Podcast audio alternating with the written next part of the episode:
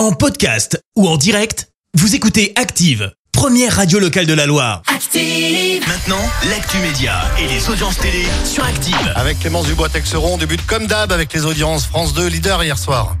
Oh pardon, Avec la série euh, Meurtre au paradis qui a rassemblé 4 millions de téléspectateurs, ça représente 18% de part d'audience. Euh, Derrière, on retrouve TF1 avec une autre série, Je te promets. M6 complète le podium avec Marié au premier regard. Et puis, une fois n'est pas coutume, on jette bien sûr un œil aux audiences du 20h avec l'allocution d'Emmanuel Macron, une prise de parole de 13 minutes qui a été suivie par 13 millions et demi de personnes. Ça représente 62% de part d'audience.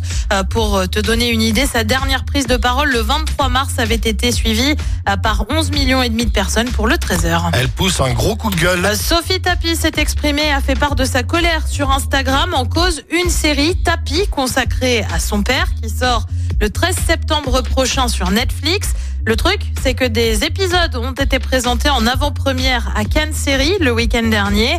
Sophie Tapi évoque un irrespect sans limite, affirmant que son père avait indiqué ne pas vouloir cette série.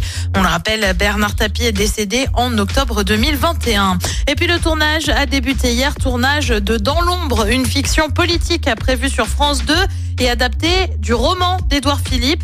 L'intrigue se déroule entre Paris et les Hauts-de-France. Au casting, on retrouve notamment Swan Arlo qui avait eu le César du meilleur acteur pour le film Petit Paysan. Et qu'y a-t-il de beau ce soir à la télé? Eh ben sur TF1, comme tous les mardis, c'est Colanta. Sur France 2, c'est une pièce de théâtre, fallait pas le dire, avec notamment Pierre Arditi. Euh, sur France 3, c'est une série, La Doc et le Veto. Et puis sur M6, une série aussi, mais américaine, avec 911. C'est à partir de 21h10. Merci beaucoup Clémence et on se donne rendez-vous tout à l'heure 10h et ce sera pour... Merci, vous avez écouté Active Radio, la première radio locale de la Loire. Active.